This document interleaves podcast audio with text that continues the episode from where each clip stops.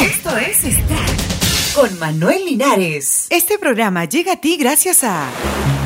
Quiero que todo esté cerca, pero rápido. Cuando, cuando escucho me gusta porque hace bulla y se mueven los colores. Y también hay varias cosas para ver. Entra a manuel-linares.com, otro sitio web. No hay nada Marco Antonio Solís, el Buki, inmortalizado en el Paseo de la Fama de Hollywood.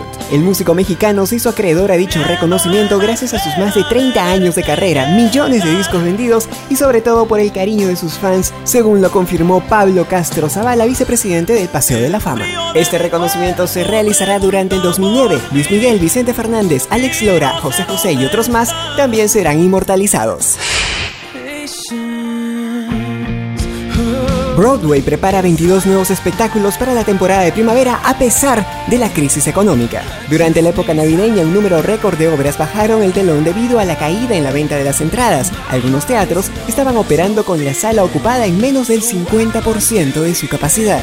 El precio de las entradas que había alcanzado 400 dólares por persona ahora se encuentra cerca a los 100. La Liga de Broadway espera que los precios más módicos y la nueva cartelera den resultados.